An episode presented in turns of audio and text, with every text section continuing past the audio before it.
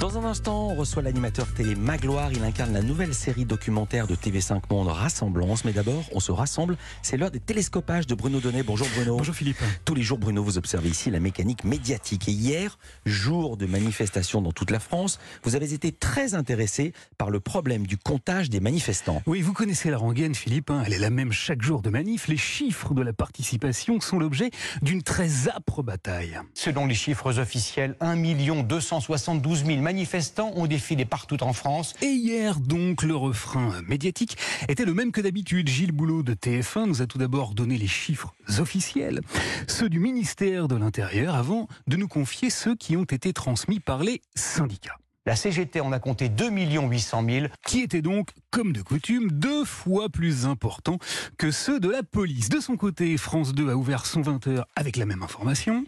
La mobilisation contre la réforme des retraites est donc en hausse par rapport au 19 janvier. et donner des détails ville par ville avec toujours la même précision. 40 000 personnes ont défilé à Marseille selon la police. Selon la police pour Marseille ou selon les syndicats pour, par exemple, la ville de Douai.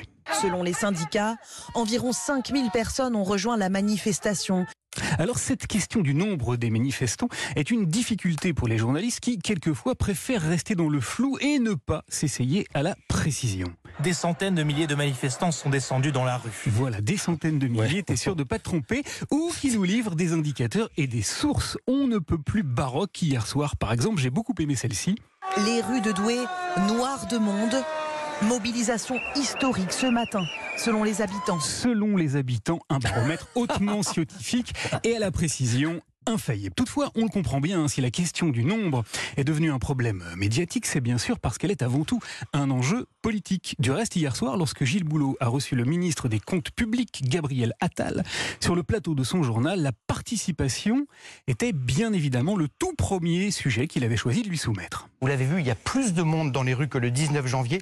Est-ce que ça ne vous incite pas à modifier un point, le point le plus important de cette réforme, l'âge qui est de 64 ans Alors cette question du comptage des manifestants, des manifestants, Philippe, elle n'est pas neuve. hein. C'est un vieux mistigris euh, médiatique auquel il y a un peu plus de dix ans déjà, le petit journal de Canal+ avait donné une illustration tout à fait édifiante. Un journaliste de l'émission s'était rendu à Marseille un jour de manif et il avait tendu son micro à une syndicaliste pour savoir combien elle avait recensé de participants.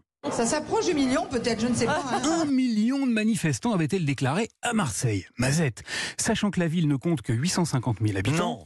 ça lui avait quand même paru un peu étrange. Alors, eh bien alors, il avait accompagné l'équipe du syndicat Force ouvrière chargée de compter et de transmettre ces chiffres à la presse. Et, et il avait été sidéré de constater comment les 200 personnes qu'il avait vues, lui, en face de lui, avaient été comptabilisées. On en avait compté 600 avant, donc on serait à 1000. Mais si on compte déjà tous les gens qui sont venus se, se regrouper euh, au fur et à mesure, après, on n'est pas loin des 1500, 2000. Franchement.